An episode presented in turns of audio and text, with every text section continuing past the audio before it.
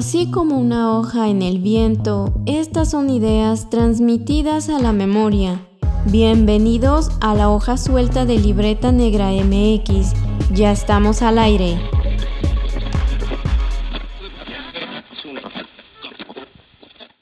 Buenas noches, buenas noches. ¿Qué hay? Mundo del Internet, ya estamos en vivo. Ah, sí, mira, ya está. Ya estamos en vivo. ¿Cómo están? Tenemos aquí un desajuste aparentemente, pero ya estamos. ¿Qué hay? Ustedes ya saben, querida comunidad de Libreta Negra MX, ya saben cómo son estas cosas, ¿no? Entonces, es parte de este quehacer y estamos transmitiendo en vivo este episodio de La Hoja Suelta, así que muchas gracias a quienes ya se conectaron. Estamos transmitiendo desde la Ciudad de México, como siempre. Así es. Pues eh, transmitiendo con 55 gigas de velocidad en internet. Eh, pues para platicar en este lunes de podcast, pues de un poco de arqueología para variar en este programa. Ya saben que nos encanta, así que pues bueno, estamos totalmente en vivo de manera simultánea en YouTube y en Facebook Live. Ya saben que nos pueden acompañar por ambas eh, plataformas. Y además en esta ocasión vamos a estar platicando sobre la arqueología y los medios, o los medios y la arqueología, cómo es la percepción social de la arqueología a partir de ciertos medios de comunicación. Entonces se va a poner bueno porque creo que tienen la oportunidad de eh, pues de comentar bastante. Va a haber muchas cosas que comentar. Y pues bueno, no sé qué, eh, qué opinen ustedes, cómo andan. Ah. Mañana, mañana es 14 de febrero. A ver cómo nos va. Es quincena, bueno, catorcena para la mayoría, entonces creo que con eso es. Sí, lo cual ya es bastante buena razón para estar pues pues bastante contentos entonces, bueno. Aquí ya, sí, eh, escriban aquí si ya están eh, para que los, les saludemos. Aquí está Anemac. Hola, Alfonso. Gracias por estar aquí. Está Ivonne. Y también está Ismael. Muy buenas noches y pues gracias por estar aquí en esta transmisión. Y pues sí, como les dice Omar, esperemos que puedan también compartirnos su opinión respecto a este tema. ¿Cómo es que la arqueología es comunicada en los medios masivos? de comunicación, pero hablando de estos medios, la tele, la prensa, por ahí la radio tal vez, y las redes sociales también, porque ya hay mucho periodismo que se hace a partir de, eh, pues de lo que se encuentra uno en redes, particularmente en Twitter y pues en algunas ocasiones hasta en TikTok. Ya hay notas que salen de ahí, eh, grandes personajes que de repente dan nota, pero creo que es importante considerar esto de las percepciones, porque como ya hemos hablado en otras ocasiones, particularmente cuando eh, platicamos sobre cine y arqueología, pues vemos que hay un impacto, esa imagen que se genera, pues no solamente es, o podría ser, no directamente como la ciencia en la realidad, es como un meme, ¿no? Lo que yo pienso que hago y lo que mi mamá piensa que hago y lo que la gente en general piensa que hacemos. Entonces de repente creo que es interesante ver estos, estos choques tanto desde dentro de, la, de, las profesiones como desde fuera, esto es lo que consideramos como los grandes estereotipos, que creo que están en todas las carreras en general, en casi todas las profesiones, no solamente en arqueología, en arqueología obviamente lo comentamos mucho porque pues, somos de aquí, ¿verdad? Pero en realidad creo que va un poco más allá eh, con todas las carreras. Sí, claro, y aquí vamos a ir viendo con algunos ejemplos en estos diferentes medios de comunicación, pues cuáles son los temas que más tratan. Eh, y aparte cómo los presentan y además también cómo es el espacio que les disponen, que les abren, sea en la tele, en eh, la prensa, este, pues, sea en digital o también en las redes sociales, ¿no? Que también ya cuenta como tú bien dijiste Omar, medios de comunicación también, ¿no? Y tienen un alcance que los, digamos, los medios especializados en difundir o divulgar la arqueología, pues tal vez no lo tendrían, ¿no? Como las revistas especializadas, los canales institucionales, o eh, sean de tele, o sean también en estas plataformas como YouTube o incluso los programas de radio, ¿no? Entonces, eh, yo creo que es muy importante hablarlo porque resulta que va a ser este, en estos espacios, estos medios donde la gente se va a enterar más seguido de qué está pasando con la arqueología en México. ¿no? Aunque a veces puede ser que venga cargado de datos que no son como muy eh, reales o que se tergiversa de, plano, ¿no? La, información. Pero bueno, vamos a verlo poco a poco. Pero cuéntenos ustedes qué han leído ahí luego en la prensa o qué, cómo han visto que presentan algún reportaje, alguna noticia, sobre todo en estos canales que tienen mucho alcance, ¿no? Y que pues no siempre van a prestarle como un espacio grande en general al quehacer cultural, pero en, específicamente a la arqueología, lo poco que le prestan, cómo es que la están presentando. Sí, yo creo que en general, y aquí a ver, desmiéntanme si no, yo creo que en general lo que vemos en medios de comunicación respecto a la arqueología son noticias de hallazgos arqueológicos. Y estos hallazgos arqueológicos en teoría tienen cierta magnitud. Entonces es como gran descubrimiento, se detectó, no sé, una ofrenda, se detectó un edificio. Y normalmente ese tipo de noticias circula mucho en redes. Es ritual. Bueno, sí, los usos. Pero eso, eso lo dicen también los arqueólogos, no, no lo vamos a negar. Luego es como el comodín. Pero eh, también últimamente lo que ha robado los titulares en arqueología pues es también estos temas del expolio. Cierto. Sí, pero pues como que la gama de, noticias no varía tanto. O sea, va desde, además, hallazgos, ¿no? Hallazgos puntuales o estos temas, ¿no? Del expolio de, del patrimonio arqueológico. Y las peleas o disputas por eh, venta, venta de, Venta, el tema de las repatriaciones, por supuesto. Bueno, claro que quienes gestionan eh, este, estos procesos desde la diplomacia, desde la política, pues también se han encargado de que sea noticia, que esté colocado pues en redes sociales y también en la prensa y, y también en la televisión. Pero comparado, por ejemplo, con una investigación en la que se siga, digamos, el proceso de trabajo de, en algún tema desarrollado con algún material arqueológico que tal vez no sea de estas, no esté asociado a estas grandes zonas arqueológicas que son también muy turísticas. ¿Cuántas veces las hemos visto o recuerdan alguna?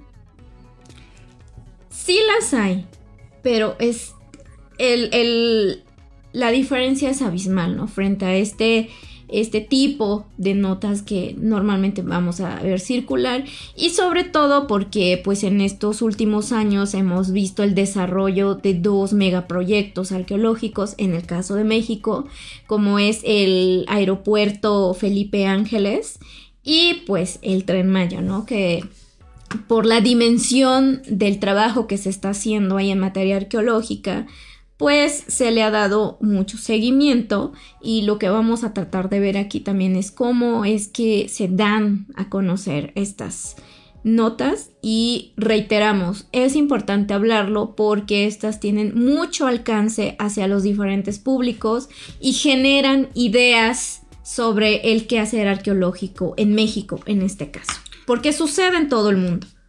Sí, entonces también pónganos acá, pues justamente qué ideas ustedes conciben como arqueológico y si efectivamente estamos diciendo em, algo, algo que es concreto que ustedes hayan observado, que es a partir de las noticias, porque siempre hemos dicho en la hoja suelta que la arqueología no nada más es hallazgos y pues como, como realmente un objeto que va saliendo pues que proviene del futuro y que se va apropiando de diferentes maneras. Em, y siempre lo vamos a repetir de esa manera. La, arqueología es un método de investigación que además no solamente está acotado a la época prehispánica, sino hay diferentes tipos o temas de arqueología o que la arqueología puede investigar. La, eh, en una hoja suelta anterior ya habíamos platicado justamente de varios temas. Hasta se nos quedaron fuera porque fue chistoso que en la portada yo puse a un buzo, un buzo arqueólogo, y ni hablamos de arqueología eh, subacuática o marítima, que son dos cosas distintas.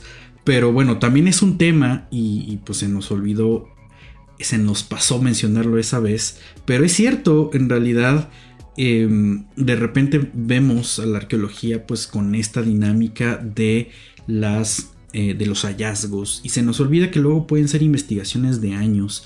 Entonces, no sé, a mí de repente sí me conflictúa ver estas noticias y considerar pues que hay ciertos procesos que no se mencionan, incluso eh, pues no sé, de repente, de repente vemos los noticiarios y, y, pueden estar entrevistando a, a la persona encargada y pues solamente es en esta parte de la excavación, que quizá es el gran, gran estereotipo de la arqueología. Que, que, que, la gente que se dedica a la arqueología, pues básicamente va, excava y de ahí empieza a sacar cosas. Pero no queda muy claro, al menos de lo que yo percibo, no queda muy claro pues justamente cómo es este proceso de investigación. Entonces tendríamos que hablar efectivamente de cómo después, qué sucede con los objetos después de que uno los recupera. Ya también hemos hablado aquí en este espacio de que no solamente se recuperan los, los, objetos completos, sino que en realidad mucha de la información que se está investigando proviene de los, de los fragmentos de estos mismos objetos, pero, pero en pedacitos, ¿no? Entonces, bueno, hay veces que incluso en las tomas que se, que se dan en, en, no sé, en una nota de noticiario, pues está nada más el objeto, ¿no? El objeto así como grande, completo y, creo que eso pierde dimensión. No sé qué opinen ustedes, que ya, ya, ya vemos varios aquí en YouTube e incluso en Facebook tenemos, tenemos bastante gente. Entonces eso, eso es bueno. Además estamos utilizando las redes de divulgaduría que estaban medio abandonadas. Pero bueno, esto es como una... Es, es, un, es un llamado de atención de que, que estén atentos porque también va, va a regresar, va a regresar Divulgadoría con sus actividades y también Libreta Negra MX con sus mismas actividades. Que tenemos muchas cosas que, platicar y que hacer. Entonces, bueno, gracias por, estar por acá. Pero bueno, en fin, el tema de hoy justo eh, radica en todo esto, como los medios de comunicación, lo noticioso, pues también va transformando a la arqueología. Y creo que es un poco, un poco de la mano siempre. Ya habíamos hablado justamente hace un par de meses del hallazgo, de uno de los hallazgos más importantes de, la arqueología mundial, que es el descubrimiento de la tumba de Tutankamón, que obviamente salió en las noticias incluso aquí en México. Pero bueno, vamos a concentrarnos acá en, eh, pues en algunas cosas de novedad, ¿no? De, lo más reciente. Ah, mira, por acá está Raúl Galeana, muy buenas Saludos. Sí, y también, por ejemplo, lo que decía, si bien el quehacer arqueológico en México actualmente no se limita nada más a las excavaciones, sino que el proceso que en una situación ideal debería continuar con los materiales arqueológicos es el trabajo en laboratorio que tal vez sí llega a cubrirse, ¿no? A darse una nota, pero además qué tipos de objetos son los que van a ser eh, como seguidos y representados, ¿no? Como este es el hallazgo y este es el tratamiento que se le está dando. Entonces yo creo que se limita demasiado al objeto, ¿sabes? Y a veces tal vez puede mencionar el trabajo de los especialistas. Sin embargo, yo creo que también es una muchas veces cae en una cuestión muy somera. Pero, eh, o sea, y no estamos para nada en contra de que se difunda el, el quehacer arqueológico en los medios, que más bien se divulgue, porque pues también la, lo que siempre hemos mencionado aquí es que la investigación arqueológica en el caso de México y otros países del mundo es de interés público, por lo tanto debe ser pública. Entonces... O sea, nada, nada, nada que, que me sale el Gollum interior. No, no, no. O sea, uno no le, a uno no le pertenece la, la zona arqueológica ni los materiales. Uno tiene que trabajar para dar a conocer estas cosas y son investigaciones.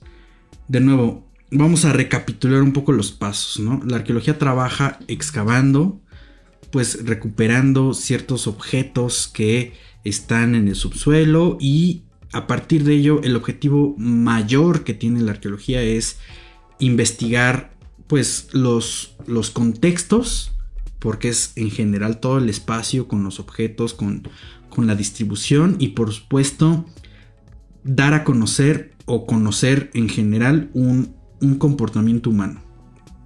Para eso pues se llevan todos los objetos a investigación, se registran todos casi casi uno por uno, y se le hace dibujo, se le hace fotografía, se hace una descripción, se entrega en reportes o se, elaboran estas descripciones en reportes y eso se entrega. Entonces, ese es el proceso completo, digamos, de la primera fase. La segunda fase muchas veces contempla esta situación donde esta investigación tendría que ser elaborada en un, en un artículo o en, una, o en un libro, en una publicación, pues que dé a conocer pues todo este trabajo. En muchas ocasiones eso no sucede porque bueno, hay muchas complicaciones en el camino, sabemos que incluso hay hasta recortes presupuestales y para hacer estas publicaciones pues se requiere dinero. Entonces por eso es importante que por medio del periodismo, por medio de eh, los, em, las coberturas mediáticas, pues también se dé a conocer todo esto. Entonces, bueno, traemos unas cuantas imágenes. Si ustedes están escuchando este programa de manera diferida eh, en plataformas de podcast como Spotify, iBooks, Apple Podcasts, Amazon Music o iHeartRadio, pues puede venir aquí a YouTube a ver un poco las imágenes. No son muchas, pero creo que es algo muy simbólico respecto a lo que de repente vemos en los medios y además, eh, pues comentar algunas cosas que eh, pues que son muy recientes y, que hasta parecería un poco chusco, pero yo, traigo ahí una anécdota que, vamos a mencionar, pero bueno, a ver, van las, las notas. Mira, ahora sí me salió la... El reloj. Ajá. aquí mencionabas algo que también debemos resaltar, que es eh, cuando se trata también de los temas presupuestales, estamos hablando en el contexto mexicano, Luego también sí es nota, nota pues mediática. Sin embargo, sí se polariza el tema, se polariza en un sentido que no se le da la profundidad al problema y que a veces es un problema, no a veces, es un problema que lleva décadas eh, pues interviniendo en el trabajo de investigación arqueológica en México. Eh, sí es un tema que también, eh, sobre todo creo que a principios de cada año es cuando a veces da mucho de qué hablar, pero luego no, no existe como este seguimiento, ¿no? Entonces yo creo que también, eh, tal vez ustedes lo han visto, como que a principio de año hay estos picos, ¿no? En cuanto a la asignación de presupuestos para el área de cultura y por supuesto eh, que si los recortes, pero yo creo que el problema en realidad es transversal. Entonces yo creo que falta ahí, yo creo que de ambas partes, ¿no? Tanto eh, quienes están trabajando, en este caso en la arqueología, como también de los medios, los que se encargan de comunicar esta información, pues generar estos vínculos, ¿no? En el que haya esta comunicación asertiva de la información que le están proporcionando y pues también la que va a salir publicada, porque luego también sabemos que suceden cosas, ¿no? De que eso fue no fue lo que yo dije, pero luego tú dijiste y al final bueno, ya sabemos, ¿no? Historias ahí sobrarían. Sí, creo que, creo que lo importante aquí es justamente que también podemos exigir un periodismo y una cobertura adecuada, ética y profesional. Em, por ejemplo, lo que estamos viendo en, pantalla, pues es una captura de cuando se dieron a conocer los hallazgos en el AIFA, en el, en el aeropuerto ya ahora inaugurado, ya en funciones de Santa Lucía.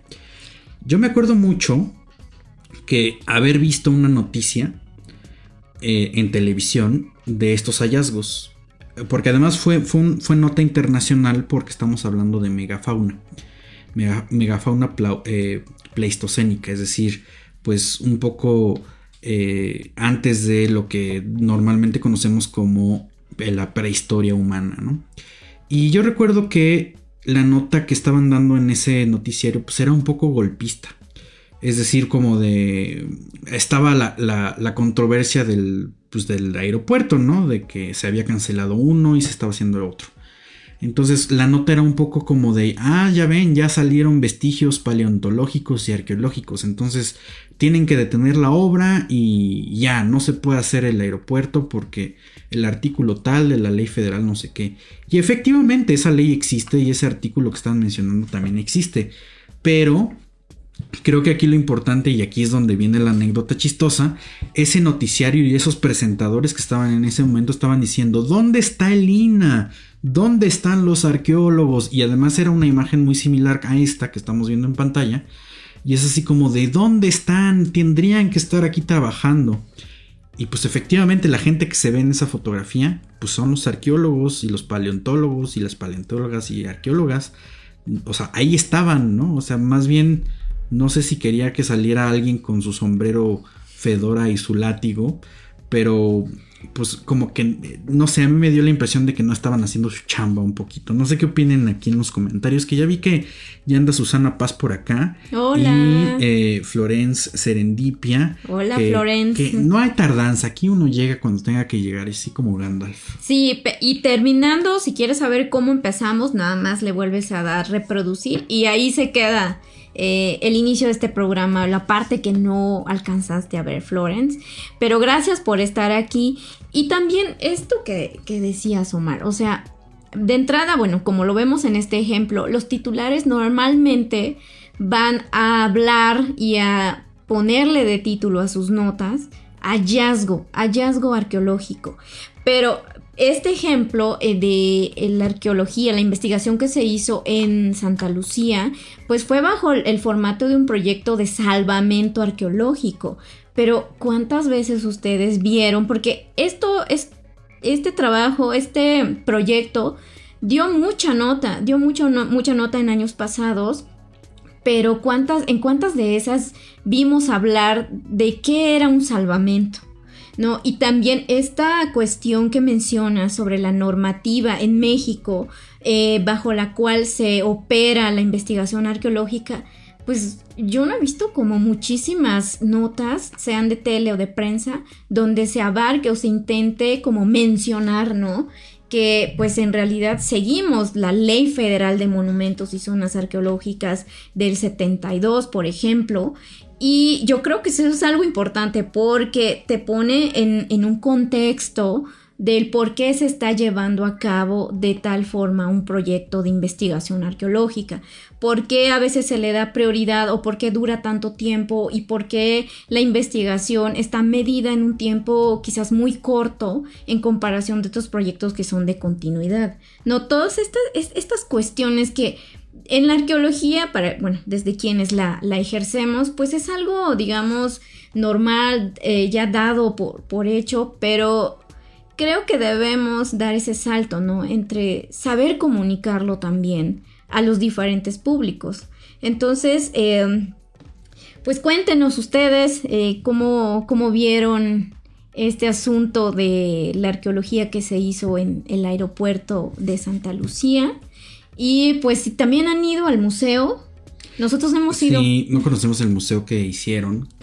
Pero es que aquí hay, hay, un tema de fondo, realmente, fuera de que sea este proyecto en realidad, eh, efectivamente lo que, lo que pasa es que muchas de estas noticias, y quizá tiene que ver con el formato, porque pues las noticias se dan diario y pues, ¿qué les gusta? Que cada sección dure menos de 10 minutos. Yo de hecho, son como 3 minutos. Creo que estoy exagerando, sí, efectivamente es mucho, mucho menos. Además, ¿en qué horarios los pasan? Hablando de la televisión, por ejemplo. Me atrevo a pensar a que no necesariamente en los horarios donde hay picos de audiencia. No, sí, porque hay, bueno, depende del noticiario, pero sí repiten las notas y normalmente es la misma.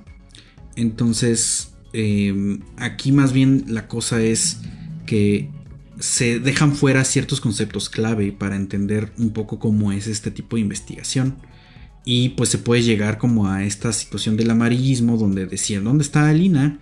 Eh, nadie está trabajando, ¿no? Es como, como si confundiéramos que la gente que está ahí pues es así una persona cualquiera, pero en realidad no lo es. Normalmente pues siempre hay algún, algún trabajador, sí, algún, alguien de personal especializado. Incluso yo, yo por ahí, si ustedes recuerdan, Em, que tenemos un tilichero, el programa lo de videoensayos aquí en YouTube que eh, habla sobre arqueología, salvamento y rescate. Cuando hicimos esa investigación, o cuando hicimos ese guion, mejor dicho, em, me encontré en YouTube varias noticias de ese estilo. Como que muchos noticieros daban la nota como de aquí, nos eh, estamos aquí en el centro histórico de la Ciudad de México, nos dieron la noticia de que hay una zanja abierta y em, hay elementos arqueológicos. Y normalmente van así como en, fin de semana cuando no hay trabajadores. Y yo recuerdo ver justamente como la cala abierta y dicen, no, pues aquí estamos viendo no sé qué cosa y demás, ¿no? Y, lo que decían es que, bueno, no hay información de esto. Como si estuvieran dando el, pues la nota prioritaria, ¿no? Pero uno que está de este lado como profesionista, pues puede ver que cómo, cómo está ensamblado la, excavación, cómo está elaborada. Y uno sabe que eso ya es trabajo arqueológico. O sea, se identifica claramente. Entonces, de repente como que sí es medio raro encontrar estas notas donde, donde no se ha trabajado adecuadamente desde la parte informativa, decir, ah, pues en lugar de ir a decir cualquier cosa al, sitio, pues también podría ir a preguntar, por ejemplo, dónde están, eh, al instituto, quién es el arqueólogo o el arqueólogo encargado de ese, de ese trabajo. Sí, yo creo que hay muchas barreras que romper entre los, los responsables de los medios de comunicación y también quienes trabajan en estas áreas, o sea, haciendo la arqueología, quienes están investigando. Eh, sabemos que luego no siempre es fácil, ¿no? Eh, existen muchas barreras en cuanto el proceso que atraviesa también la información entre que se realiza, por ejemplo, un salvamento arqueológico, los avances, los hallazgos, las perspectivas también que se tienen eh, con base en el formato de este tipo de pues de investigación arqueológica y también eh, yo creo que se ha eh, focalizado también en ciertas áreas del país, ¿no? Cuando en realidad, por ejemplo, salvamentos arqueológicos ocurren pues todos los días prácticamente en varias partes del país, sin embargo, nada más se focalizan pues a veces mayormente la Ciudad de México, el centro, o bueno, en este caso, pues en, la península, eh, donde está pues ahorita el megaproyecto del tren Maya, pues es lo que ha acaparado más, ¿no? De repente podemos ver a veces también como eh, algunos hallazgos que siguen siendo bajo este esquema de mostrar un hallazgo eh, que se hace en una excavación y se muestran también solo ciertos objetos. Eso también es como un, recurso que siempre eh, vamos a ver que utilizan. Buenas fotografías, hasta eso son buenas fotografías y titulares por supuesto que consideran como llamativos. Sí, sí, sí, totalmente. Y, es que la arqueología sí es súper llamativa. Pues es que sí, sí es muy llamativo y creo que siempre va a estar en, en, la opinión pública. Eh, yo creo que tiene que ver justamente con esta obsesión de dos cosas en particular. La obsesión que tiene el ser humano por el pasado, ya lo hemos hablado eh, aquí muchas veces. De hecho, en el otro programa en vivo que tuvimos hace 15 días estábamos hablando justo de eso, de qué tan pasado es el pasado y estábamos hablando de que 6 segundos según la física. Por aquí en comentarios pusieron, ¿no? Que, el, que, el, que, ayer, ¿no? El día de ayer, que un par de horas y demás. O sea, siempre nos ha obsesionado esa parte. Y creo que la otra es la obsesión que tiene el ser humano por ser acumulador. Porque lo somos, somos acumuladores de todo, hasta de la basura. Y entonces esa conjunción de obsesiones creo que hace la bomba, que es la arqueología. Entonces, esto creo que se ha llevado justamente a los medios de comunicación, particularmente lo noticioso, donde observamos esta búsqueda del objeto, que además es una reminiscencia propia de la historia de la arqueología eh, en general, porque recuerden que en algún momento pues la arqueología no era arqueología, sino era anticuarismo y coleccionismo, y de ahí vienen pues también muchos de los problemas que tenemos en la actualidad, particularmente pues por ejemplo cosas que están en colecciones privadas o que están fuera de sus países de origen y cosas por el estilo. Entonces, bueno, creo que eso, esa idea que tenemos de arqueología es la que predomina y quizá que desde la parte periodística pues también se esté buscando. Y pues muchas veces pues se encuentra se, encuentra ahí su representación, ¿no? Y pues no sé, ustedes qué notas interesantes han encontrado en los, en los, en los medios y además cuáles han sido sus titulares. De nuevo creo que es muy recurrente esta parte de hallazgo arqueológico no sé qué cosa, ¿no? Sí, riqueza, riqueza cultural, riqueza arqueológica. O sea, como si hubiera algún lugar que sea pobre en cultura, como que, bueno, a mí personalmente eso no me cuadra mucho, pero eh, también algo que solemos ver, bueno, ya vimos como los temas principales que suelen como tener, pero yo me atrevo a pensar que en términos generales la, divulgación o la difusión del, del quehacer cultural eh, tiene muy poco espacio en los medios, además. Además. Y además en que, bueno, yo te preguntaba eh, sobre, el, por ejemplo, la televisión, en qué horarios pero, por ejemplo, hablando de la prensa, ¿en qué eh, sección de la prensa se publican estas cuestiones que tienen que ver con cultura y, por supuesto, con arqueología? Pues normalmente es un apartado, ¿no? O sea, si, si consideramos un noticiario general, no sé, como de una hora, normalmente es un apartado de menos de 20 minutos, yo creo. 20 minutos ya es una sección larga. Ya es como un documental especial. Sí, sí, sí, ya, ya como muy, muy particular. Y además aquí también dejen en comentarios si, si, si lo perciben así. Yo lo veo también en que normalmente lo cultural por alguna razón se relaciona mucho con eh, la sección de entretenimiento.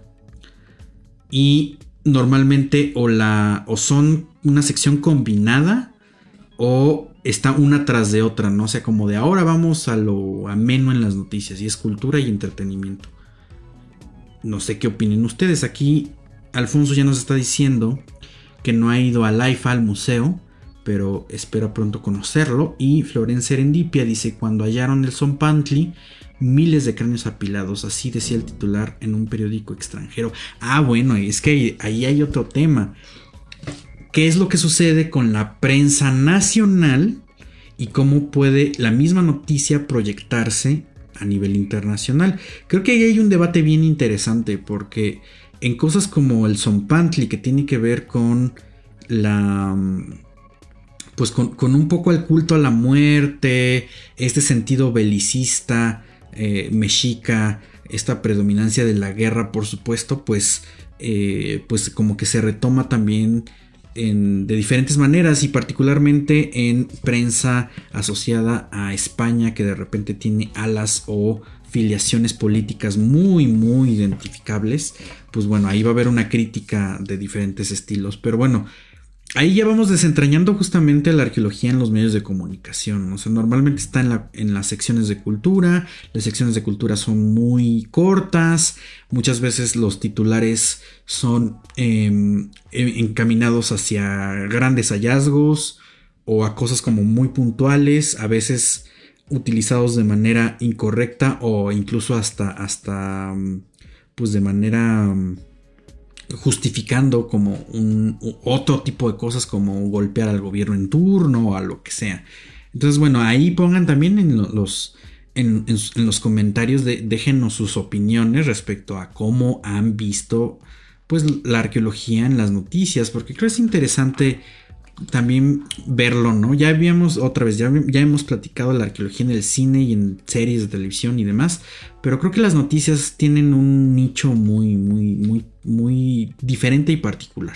Sí, porque también actualmente eh, en el plano ya internacional, además también se focalizan hacia lo, lo que aquí hemos dicho que es Mesoamérica, pero bueno, hay toda una discusión, pero bueno, lo que es en México, pero además prehispánico, eh, Egipto, por supuesto, y tal vez la, esta región de Mesopotamia, ¿no? Que luego eh, la prensa tal vez eh, europea es, es lo que más como que focaliza, pero además dentro del quehacer arqueológico, Omar mencionábamos, por ejemplo, lo que también acapararía eh, estos medios, estas notas, pues también es como la arqueología de salvamento o la arqueología urbana, podría ser como el caso, ¿no? Pues de, de, aquí de la Ciudad de México. Y algo que también es muy taquillero, porque yo creo que les da muy buenas fotografías también, es la arqueología subacuática.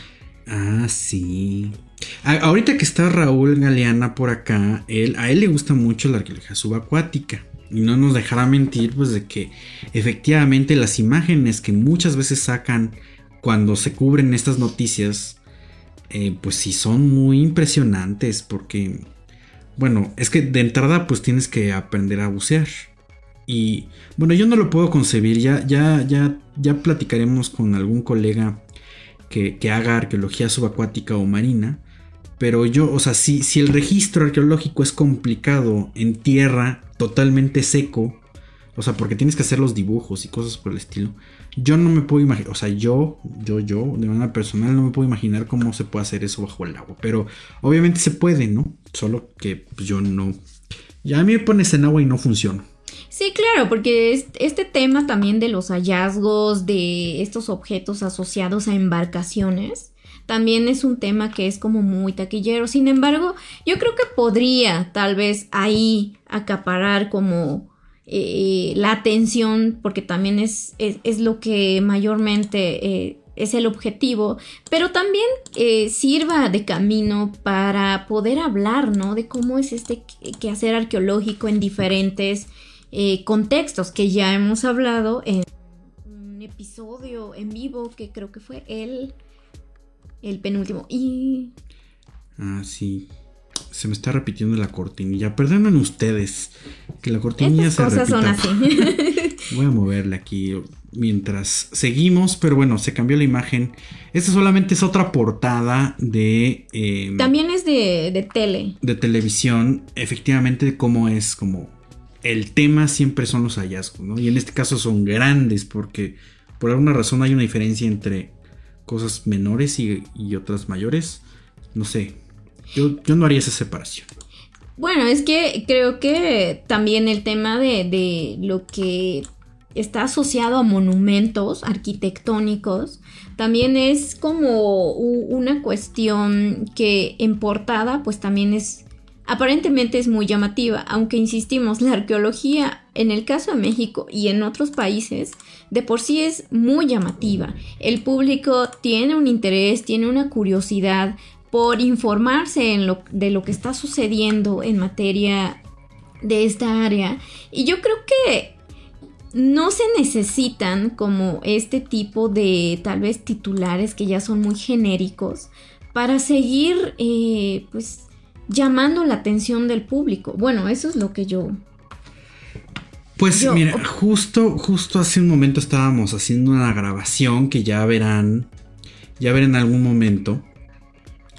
Pero estábamos platicando que de repente pareciera que una necesidad para dar este tipo de temas, y además que viene de un prejuicio, pues, que es que se haga más interesante el tema, ¿no? O sea, hay que darlo o comunicarlo de una manera más interesante como si estos temas no fueran interesantes por sí mismos.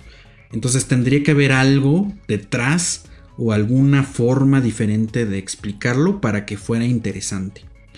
Entonces, no sé, a mí me parece que eso es como un como una barrera que se genera de entre entre pues que tenemos un tema y, y, lo tenemos que hacer más grande, ¿no? Entonces de ahí viene grandes hallazgos arqueológicos.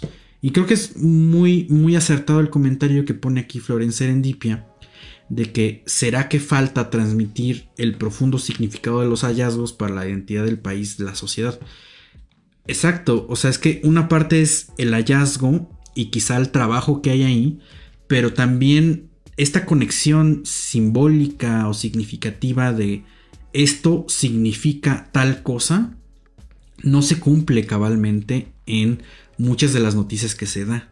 Se mm, plantea, por supuesto, pero creo que no se llega a tal, a tal punto donde se explique correctamente este tipo de cosas. Y bueno, sí es un poco necedad desde, este lado, siendo arqueólogo y demás. Pero bueno, ustedes disculparán y em, por supuesto también hay otros derivados. Aquí Alfonso nos dice los grandes hallazgos, ya solo falta una cabeza a alguien. Pues sí, creo que también esta obsesión que se tiene de encontrar lo más antiguo, lo más grande, lo más, lo más, lo más, lo más, lo más, pues bueno, nos puede llevar hasta exageraciones. Mira por acá, tenemos bastante gente en Facebook, ahora sí. Ay, qué bueno.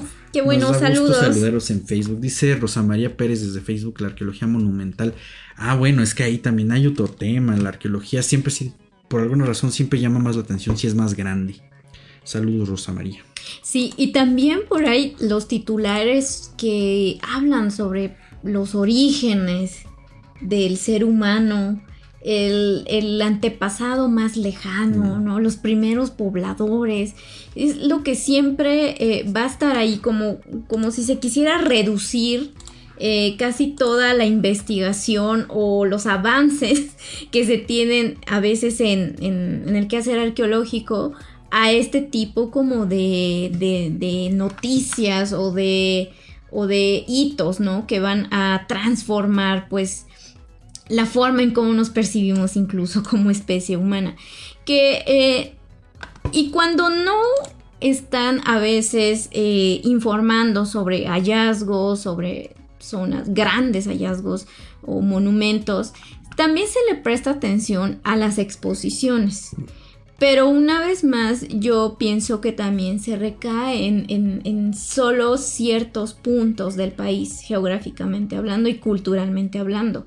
Eh, las exposiciones, por ejemplo, que se dan ahorita, por ejemplo, en el área maya, eh, pues sí vemos que tienen un poco más de circulación y por supuesto los que se hacen aquí en la ciudad entonces, pero es como también la, inauguración de la exposición, ¿no? Cuando pues también creo que es válido eh, pues proponer y hablar, explicar un poco más el trasfondo de estas exposiciones, ¿no? El objetivo, todo el proceso que conlleva y las necesidades que se, que, que pues esto implica. Sin embargo, pues también, ¿no? Y esto me remite un poquito a esto de el, museo en el aeropuerto, porque, eh, bueno, sabemos que está asociado pues precisamente al aeropuerto para que la gente pues se entretenga mientras espera su vuelo. ¿No? Y, realmente sí, es válido, pero también que, que, que sirva, ¿no? De, eh, como información, que tenga tal vez esta cuestión pues educativa, significativa, ¿no? Entonces, o sea, no, no es que estemos como diciendo que está mal, eh, porque tampoco hemos ido, sin embargo es como lo que, lo que se refleja a veces en cuanto a las notas al respecto. Sí, aquí tenemos otra, otra portada donde dice, estas son las piezas encontradas en el tren Maya, ¿no?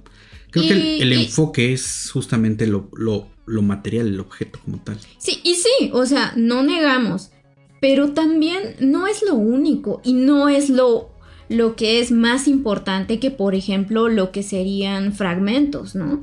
Sigue siendo, pues, por ejemplo, aquí material cerámico que también eh, para la investigación arqueológica aporta mucha, mucha información.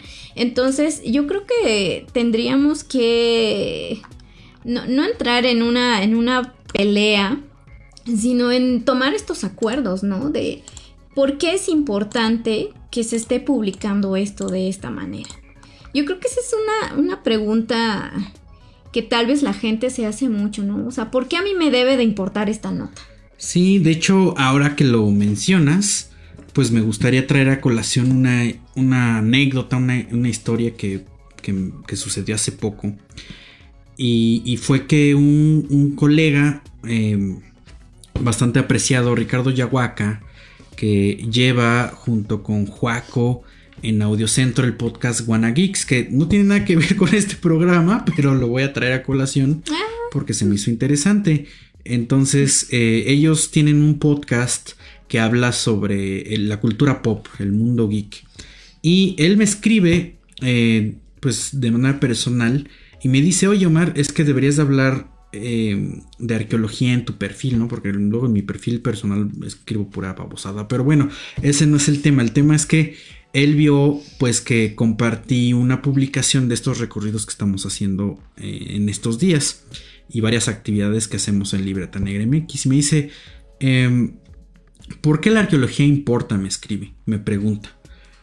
Y yo le digo, no, pues es que acá bien, bien este intenso, ¿no? Pues que la arqueología es eh, la expresión de la búsqueda del ser humano y es un espejo para la humanidad y todo demás. yo pues, y, Ricardo, Ricardo me, me, contesta, pues es que eso deberías de ponerlo porque no lo, no lo, no se entiende tan bien en las publicaciones, no se entiende tan bien en las redes sociales. O sea, no se entiende también en general, quiero decir, en los medios y demás. O sea, hace falta esa profundidad de explicar cómo se trabaja la arqueología, por qué es interesante desde el punto de vista de qué me debe de importar los hallazgos como tal o lo que significan esos hallazgos, lo que significa estas piezas encontradas en cualquier sitio arqueológico, ¿no? O sea, ¿qué significan para mí como persona en 2023? Y creo que tiene mucha razón en ese sentido. Explicar, pues no solamente desde la superficie de, em, pues de que, ah, hubo una investigación arqueológica y encontraron 10 piezas. Sí, pero esas piezas, ¿qué significan? ¿Qué, qué es lo que representan en la sociedad actual? De hecho, alguna de esas cosas estuvimos platicando aquí Susana Paz, que, estuvo presente, y Alfonso también, pues justamente de cómo puedo observar una pieza arqueológica, cómo puedo saber, eh, pues, esta, este simbolismo, no, no, no un simbolismo religioso como tal, sino el simple proceso de cómo va pasando y cambiando de contexto una pieza arqueológica ya es una cosa que te vuela la cabeza. Nosotros no lo pensamos porque podemos ir a un museo y vemos las piezas en la vitrina, ¿no? Y esos objetos ahí se quedan. Y está muy bonito, está la ficha donde te dice la, el tiempo, te dice a lo mejor la técnica de manufactura, la cultura y demás. Y ya ahí queda como quizá una experiencia de visita de un museo. Pero ustedes han de saber que en realidad ese objeto que estamos viendo en ese museo, en realidad tuvo un proceso drástico de cambio simbólico. Es decir, pongamos que por alguna razón descubrieron una taza. Una taza para el café. Esa taza dentro de 5.000 años va a ser una taza arqueológica y se va a quedar en un contexto. Pero van a llegar los profesionales en arqueología y la van a sacar de ahí. Y cuando la sacan de ahí ya perdió un, algo. O sea, esa taza que era funcional para tomar café, cuando es abandonada ya es otra cosa. Pierde simbólicamente su uso. Y cuando por medio de la arqueología uno se apropia de eso, vuelve a cambiar de significado. Eso significa que pasa por un proceso de conservación y la ponemos en la vitrina de un museo. Ya no vemos a la taza como tal, ya no vemos la función, estamos viendo nada más el objeto, como si fuera un cascarón vacío.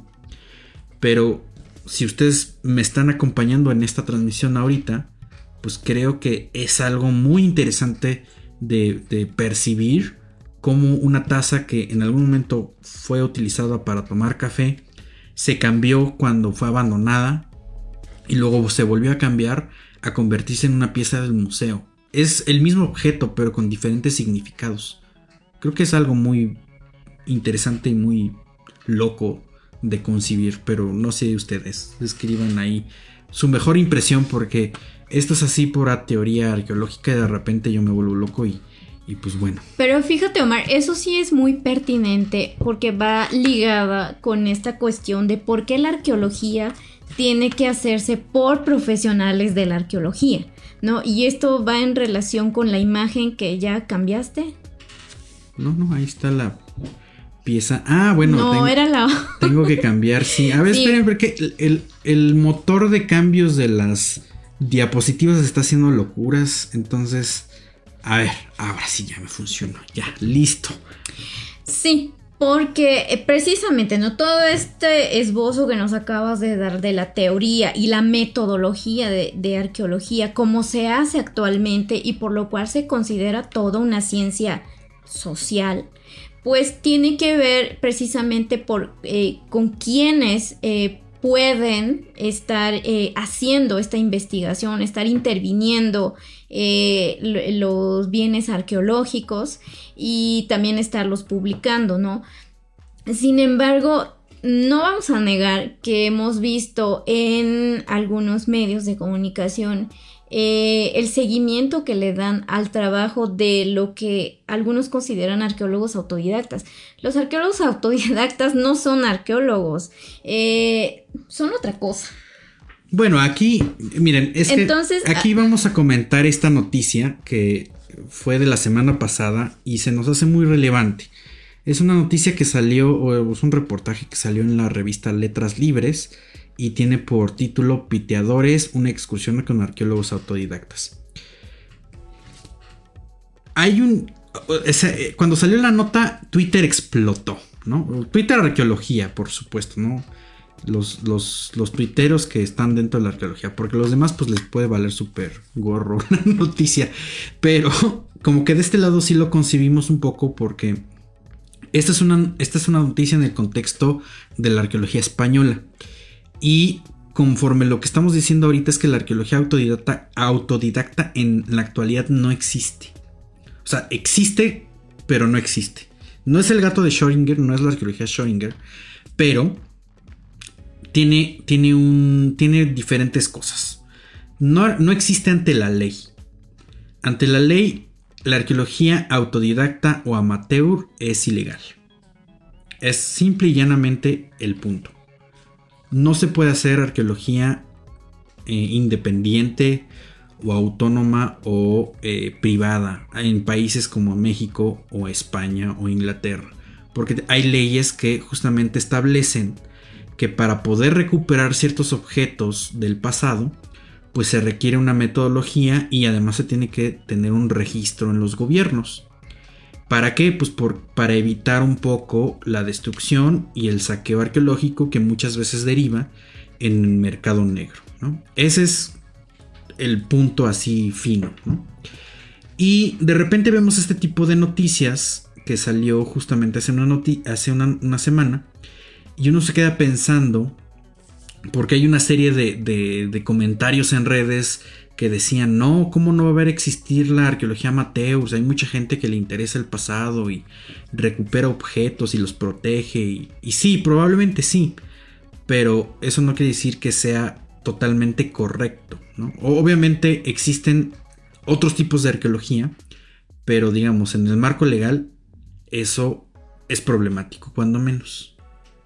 Sí, y bueno, no estamos diciendo que no deberían como ponerle atención a esto, sino yo creo que también plantear las problemáticas, ¿no? Que esto implica ah, hoy en día precisamente porque la arqueología en varios países como México pues se hace bajo esta normatividad, ¿no? Y que lamentablemente sabemos que esto puede derivar en situaciones que actualmente vemos mucho de hecho en redes sociales, ¿no? Que es como también el tristemente el saqueo y algo mucho peor, el tráfico de los bienes arqueológicos y la destrucción también.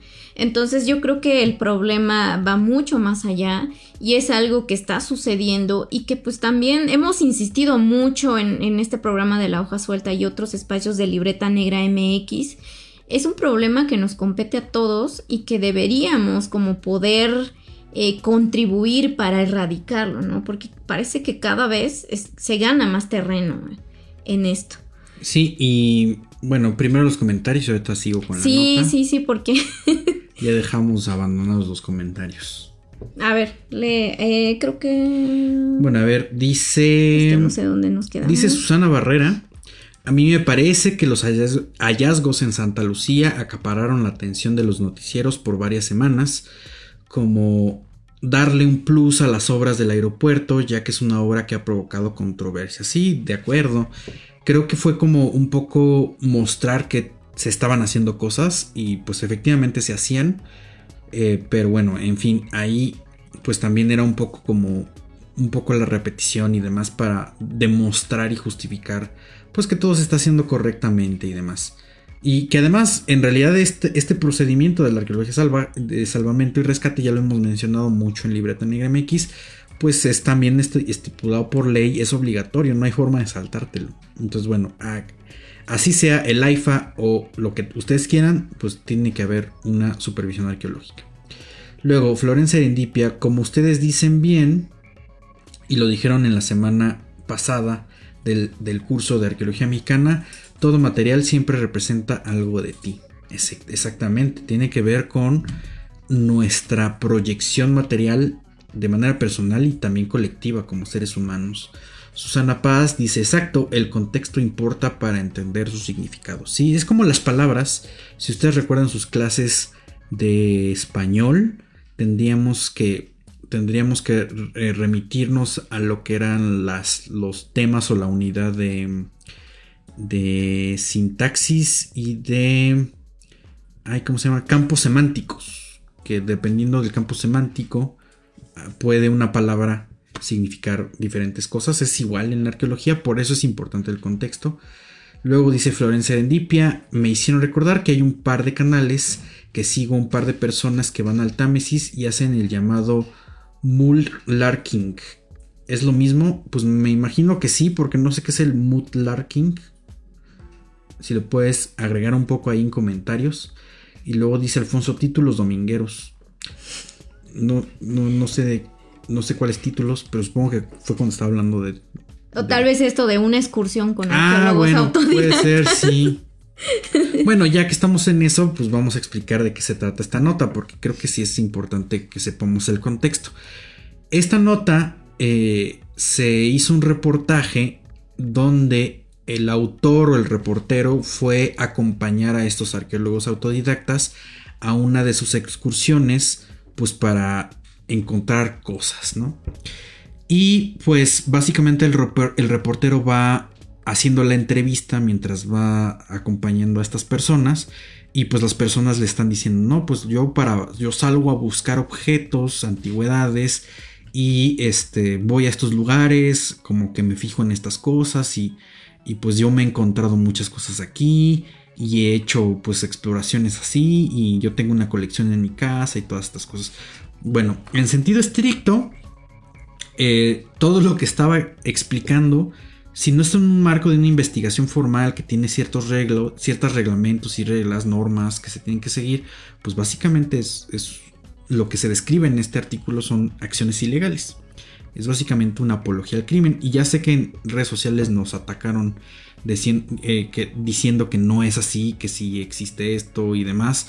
Pues no, efectivamente no lo es, porque sí hay una ley, no te puedes saltar esa ley, aunque esté mal la ley, ¿no? O sea, a lo mejor en muchos sentidos puede haber leyes absurdas si quieren, pero en este caso pues se tiene que hacer de una buena manera. Y para que estén en contexto, en España e Inglaterra piteadores o, eh, piteros se les conoce a la gente que eh, por hobby tiene eh, salir a los campos con detectores de metal. Entonces los detectores de metal, como bien saben, porque salen muchas películas y series, pues van, van pasando el detector y ya ven que hace, va piteando, ¿no? Pi, pi, pi, cuando, encuentra cosas de metal. Entonces, mucha de esta gente se, le conoce como piteadores o piteros porque justamente van piteando pues, el campo cuando encuentran alguna cosa de, eh, de metal porque normalmente son buscatesoros, o sea, no hay otra forma de llamarlo. Y el punto ahí es que justamente en esta serie de acciones que están, que están narrando, pues las personas sí explican que van a sacar objetos y que incluso tienen colecciones. esta acción de sacar objetos para coleccionar está prohibida en muchos países. Entonces ahí tiene, tiene ese, es el tema. O sea, es la gran problemática. Y como normalmente se hace pues solamente para buscar el objeto por el objeto por sí mismo, pues no se contempla la investigación de un contexto general y por lo tanto está destruyendo ese contexto. Esto ya se ha detectado en varios países y en México hay un problema bastante grande porque eso también pasa aquí.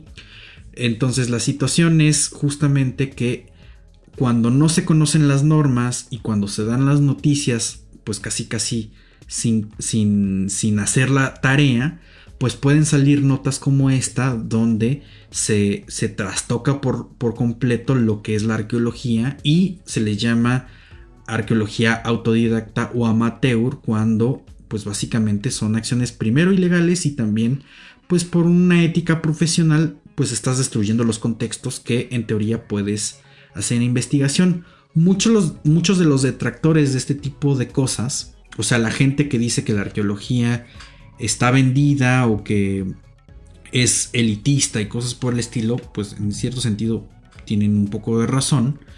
Pero también hay que considerar que eh, ellos dicen que son rescatadores, ¿no? Que rescatan esas piezas porque de otra manera se podrían destruir si no se sacan en ese momento. Lo cual pues no es cierto del todo porque bueno, finalmente arqueológicamente han estado ahí desde 500, 600 mil o 1500 años o lo que sea y ahí estaban. Recuerden que cuando se saca un objeto, pues también se cambian las condiciones ambientales de ese objeto y se puede llegar a degradar. Entonces por eso también se debe trabajar con gente de restauración y conservación. Ya, ya hemos tenido varios podcasts respecto a eso. Y pues bueno, ahí está, ¿no? O sea, los objetos se sacan de una manera, con una metodología, con un orden, con una norma, con un lineamiento, para priorizar la conservación. Y sobre esa conservación, la investigación completa y compleja que se tiene que sacar para llegar a, explicaciones de índole social, cultural, artística y demás. Y no solamente que eso se convierta en una colección que esté en una casa. Por cierto, muchas veces eh, esto lo hemos visto en canales de YouTube. Aquí en México también pasa donde la gente va y tal cual rasca y empieza a sacar cosas así a destajo.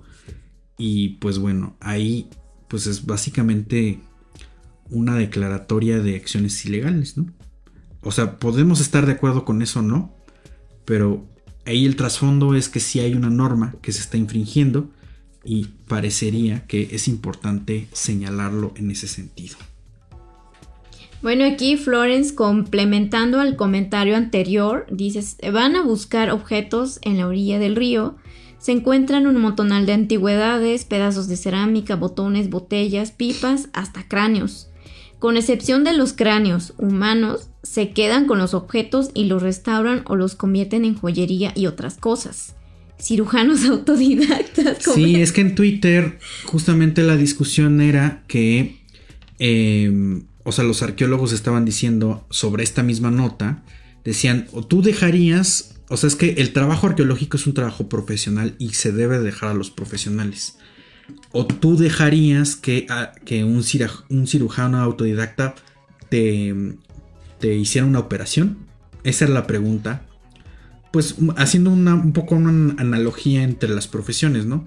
Porque también se tiene como el mito de que la arqueología no es algo profesional. Por alguna razón sucede.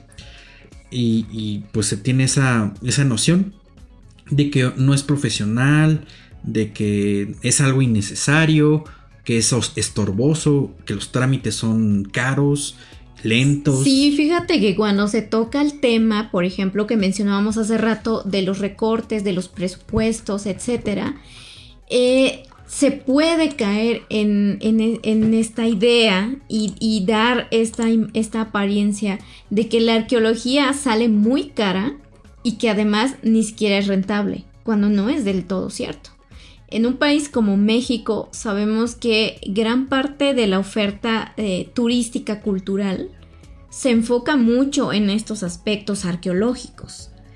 o sea, muchos de los proyectos, de hecho, que actualmente los megaproyectos están realizándose, tiene en gran parte una función que va a ser turística. Y no está mal. Pero entonces yo creo que también eh, aquí es resaltar la importancia que tiene el trabajo arqueológico y su incidencia también en la economía del país.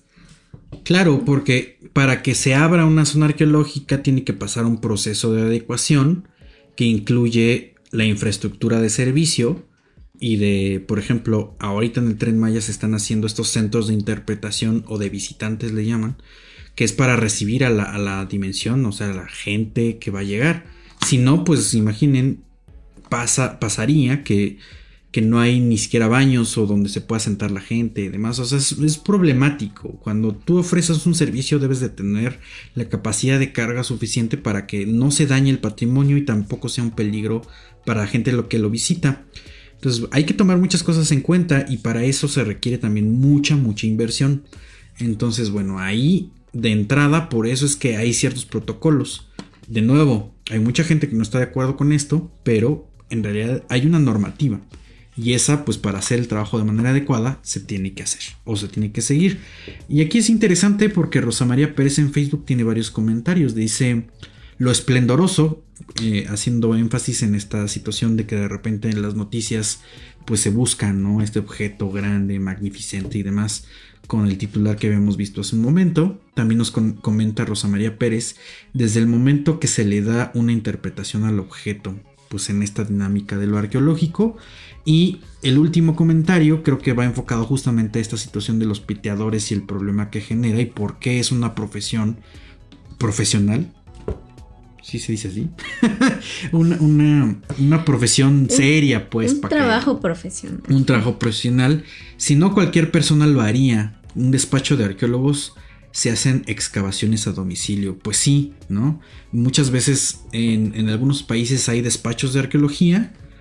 Pero incluso esos despachos de arqueología deben de estar conformados de manera oficial hay registros de arqueólogos en muchos países. De hecho, platicamos con Fernando Mejía, no sé si nos estás viendo por acá, arqueólogo eh, ecuatoriano, que, ah, que le ha tocado hacer ese trabajo. Él era el que hacía esos registros y eso se hace para, para tener una base de datos pues tanto de la gente que está laborando como está haciendo su trabajo y por supuesto que rinda cuentas porque si no, pues sería ahí un, un, este, un caos, ¿no? Todo el mundo podría sacar lo que quisiera y, y pues bueno, no tendríamos pues noción de nada y eso básicamente regresar a la arqueología del siglo XVII y XVIII, porque así, ¿no? Cada quien tenía sus galerías de curiosidades, sus, sus, sus gabinetes de curiosidades y pues eran así, bueno, después platicaremos de eso seguramente en algún otro programa, pero eran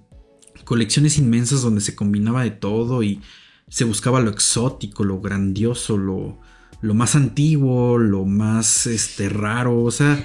Lo mismo que, que acaparan los titulares. Lo mismo que... Sí, por eso digo que, que, que, a partir de la arqueología del siglo XIX y, la reminiscencia del XVIII, se creó un estereotipo que podríamos eh, rastrear hasta los titulares de las noticias en pleno 2023. Creo que es importante que los reporteros que cubran estas notas se, se fundamenten y se informen correctamente porque ya, o sea, ya no se trata justamente de lo grandioso, del objeto completo, estéticamente bello y demás, sino ya son procesos de investigación complejos. Y entonces ahí podríamos mejorar la comunicación de la arqueología y pasar de esta situación de los hallazgos a algo más interesante y pues evitar notas como esta de letras libres de los piteadores, una excursión con arqueólogos autodidactas, cosa que cae en la ilegalidad. Entonces creo que es importante que se conciba y que obviamente esta imagen pública se mejore de, pues, de muchas maneras. Y efectivamente Florencia Serendipia está siguiendo canales de YouTube que son de saqueadores. Pero bueno, ha habido esfuerzos muy importantes em, precisamente por comunicar el quehacer arqueológico, ya sea mediante los propios arqueólogos, ¿no? Que hacen este esfuerzo por... Como Libreta eh, Negra MX. y existen seguramente otros muchos más en otras latitudes del mundo. Pero también este acercamiento, ¿no? Entre, entre las instituciones y también los medios, la prensa, por ejemplo. Y, aquí les traemos este, algunos ejemplos de esta sección que tiene, eh, bueno, en un principio tenía la jornada en Morelos, que es el Tlacuache, que es un suplemento cultural que es una publicación eh, cultural más que nada sobre la investigación antropológica, arqueológica, histórica que se hace en el estado, que publican pues precisamente los antropólogos, historiadores o arqueólogos en eh, esta sección de la, bueno, en un principio era la jornada, como les decía, en Morelos y ahora creo que es El Sol de Cuernavaca, donde se publica cada domingo eh, pues alguna nota que es como más relacionada al resultado de una investigación o algún proceso o alguna, algún estudio que se hace sobre algunos materiales, como por ejemplo este que estamos viendo, y pues que es eh, el suplemento se llama el tlacuache. Sí, y además no es el único suplemento, creo que varios periódicos Em, tanto, tanto los que se mantienen en formato impreso como ya hicieron la transición en digital, tienen este tipo de suplementos que salen pues normalmente los fines de semana y están peleando los gatos allá afuera. Y normalmente salen todos los fines de semana y pues dan justamente un poco del panorama eh, cultural de los países que, bueno, del país de origen y, también notas internacionales. Aunque creo, creo que aquí tendríamos que evocar la voz de nuestra amiga Becca Duncan, porque ella también ha platicado mucho de esto y que muchos, muchos de estos suplementos normalmente se, se, se van un poco hacia las noticias de literatura como presentaciones de novedades editoriales y cosas por el estilo. Entonces creo que justamente se van, se van uniendo los puntos donde se queda medio rezagado pues un poco la cobertura de estas notas un poco más especializadas y pues de repente no, no hay como ciertos ciertos este, caminos o instrumentos para explicarlas de mejor manera. Pero bueno, aquí está Libreta Negra MX, llámenos y patrocínenos. Les explicamos lo que ustedes quieran. Yo les puse un tweet a letras libres de que si, si, querían pues una asesoría técnica legal de patrimonio y arqueología, porque pues la nota sí estaba un poco estaba un poco densa en su ilegalidad, pero bueno, se me vinieron bots encima, pero pues bueno, es cualquier día en Twitter. Pero efectivamente, estos, estos suplementos pueden ser muy útiles porque además son escritos en algunas ocasiones por gente especializada, gente que es profesional en la área, en las áreas donde, donde se está explicando o las temáticas que se están publicando. Sí, me parece una, una manera muy acertada también de poder eh, pues informar, ¿no? Al, al público que se interese en lo que se está haciendo, en este caso, por ejemplo, es en el estado de Morelos y creo que ha tenido una, continuidad también, ¿no? Esta sección en este periódico y creo que es muy válido, pero yo creo que, bueno, esto circula pues a nivel local, o sea, en el estado de Morelos, pero yo creo que sería válido también como replicar, ¿no? Este tipo de trabajos, de usar estos espacios, eh, pues para difundir y divulgar lo que se está haciendo en materia arqueológica y pues por ahí poder responder por qué es importante lo que estamos haciendo y por qué tienen que darnos los espacios en los medios de comunicación. Exactamente, y tenemos un par de comentarios más, dice Florencia Serendipia, no manches qué vergüenza, pues no es que sea vergüenza, luego uno no sabe esas cosas, pero sí, dale un follow. Es que sí tienen un alcance masivo. Claro. ¿No? Y, es, y bueno, es que los medios de comunicación masiva pues tienen eso, ¿no? Tienen como este alcance, como mencionamos hace un momento, que tal vez los medios eh, eh, de las instituciones, el área de medios de las instituciones pues no necesariamente tienen, ¿no? Pero yo creo que un trabajo en conjunto nos favorecería para poder como derribar estos mitos. Claro haciendo colectivo, haciendo bola, se, puede, se pueden lograr cosas. Entonces no hay que tomarlo, no hay que tomarlo en saco roto y pues sin duda hay muchas cosas interesantes. Por ejemplo, aquí está, nos acompaña desde Ecuador Tumipampa Project, que sabemos que es un proyecto justamente que anda circulando em, pues por, aquellos lares sobre arqueología y patrimonio ecuatoriano. Nos da gusto que, que nos sigas y que nos veas y y pues si tienes oportunidad por acá comenta pues también cómo les van estos temas de la cobertura de medios de comunicación, especialmente lo noticioso eh, en arqueología pues allá en Ecuador. Em, me, me aventaría a decir que no es muy diferente, no es muy diferente al contexto mexicano, pero bueno, obviamente la experiencia que ustedes tienen pues es mucho más puntual y cercana. Sí, y mira, ya nos pasamos de la hora, como que ya nos estás, se nos está haciendo costumbre pasarnos de la hora que originalmente tenemos programada. Pero gracias por los comentarios y pues ya también para ir cerrando, ¿no? Porque es lunes, sabemos que aunque mañana es 14 de febrero, es, es quincena, bueno, catorcena, pues hay que ir a trabajar. Y a gastarnos la quincena, por supuesto. Bueno, no sé, pues hagan lo que ustedes quieran. Pero si dentro de esa catorcena, quincena, les da chance porque les gusta mucho Libreta Negra MX y les gusta mucho el podcast La Hoja Suelta, donde debrayamos un poco sobre cultura, historia y arqueología, pues consideren apoyarnos para continuar esta producción.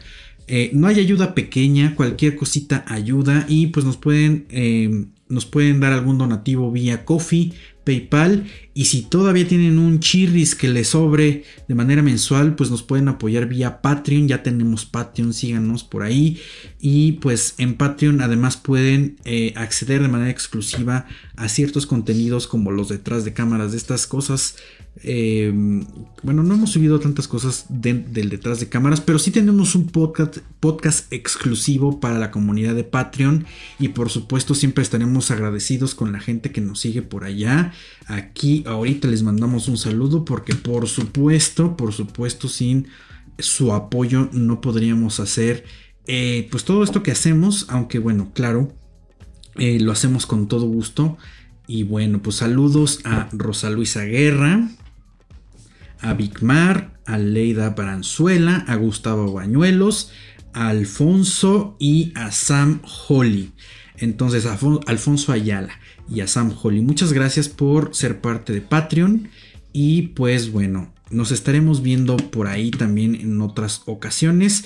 Y ya para terminar el día de hoy, porque además acabamos de anunciar varias cosas en nuestras redes sociales. Tenemos varias actividades para este mes de marzo. Acabamos de anunciar la agenda de marzo porque estamos haciendo muchas actividades para ustedes y pues ojalá que nos puedan acompañar. La primera de ellas es que tuvimos un exitazo en el recorrido al sitio arqueológico de Cuicuilco aquí en la Ciudad de México y pues vamos a repetir la fecha. Vamos a repetir el recorrido con más gente porque muchas, muchas personas nos dijeron eh, no puedo el domingo, este era domingo Super Bowl y pues ya tenía compromiso y demás. Bueno, pues no se preocupen, vamos a repetir el recorrido el día 12 el domingo 12 de, marzo.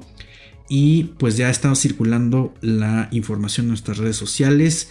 Tenemos lugares, cupo limitado a 10 personas. Y la nueva actividad que vamos a tener en marzo, también dedicado, pues obviamente, eh, pues derivado del 8 de marzo, es un recorrido muy especial.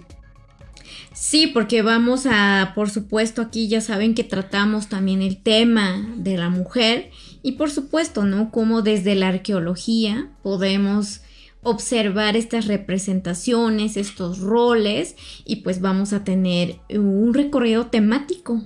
Así es. ¿Qué les parece? Un recorrido temático que se llama La mujer desde la arqueología. Vamos a visitar el Museo Nacional de Antropología el día domingo 26 de marzo y pues, em, pues vamos a explicar todo, toda la dimensión que existía en la época prehispánica. Ambos recorridos cuestan 400 pesos por persona. Así que ya hay menos lugares de ambos. Así que corran, corran. Cupo limitado para 10 personas. Y esperamos que nos puedan acompañar porque se va a poner bueno. Esta es la agenda de marzo. Por supuesto ya les estaremos anunciando otras actividades. Y pues eso es em, todo por el día de hoy. Esta hoja suelta. Tenemos aquí un comentario extra. Susana Paz, muchas gracias, muy interesante como siempre. Ah, bueno, y además ya, ya que estamos en lo, de los comerciales, eh, acuérdense que tenemos agendas en oferta de 2023. Todavía hay, todavía hay casi de todos los modelos de la famosísima. A ver, ¿cómo está? Ahí está, miren. Agendas 2023 para que no se les olviden sus compromisos. Y pues estas agendas tienen un descuentazo que también hemos estado circulando en redes sociales. No se pierdan de conseguir la suya. Eh, entregas aquí en la Ciudad de México, en Coyoacán los fines de semana Vayan, aparte en la suya, están en precios muy accesibles. Esta cuesta 300, esta cuesta 360. Esta es planeación semanal, planeación diaria y hay otras que son más chiquitas que cuestan 200. Y si no, pues también tenemos libretas, pines, llaveros, bolsas y demás. Síganos en redes sociales y entérense de qué estamos hablando. Pues bueno, muchas gracias por acompañarnos. Miren ya, muchos aplausos en los comentarios. Muchas, muchas gracias. Gracias, querida comunidad, por acompañarnos hasta esta hora. Y nos escuchamos y nos vemos en una siguiente entrega de la hoja suelta. Así es, nos vemos la próxima semana. Bye. Bye.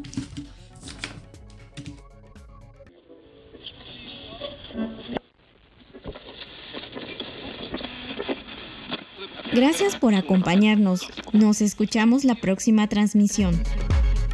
Y en caso de que no nos veamos, buenos días, buenas tardes y buenas noches. Cultivamos memorias al aire.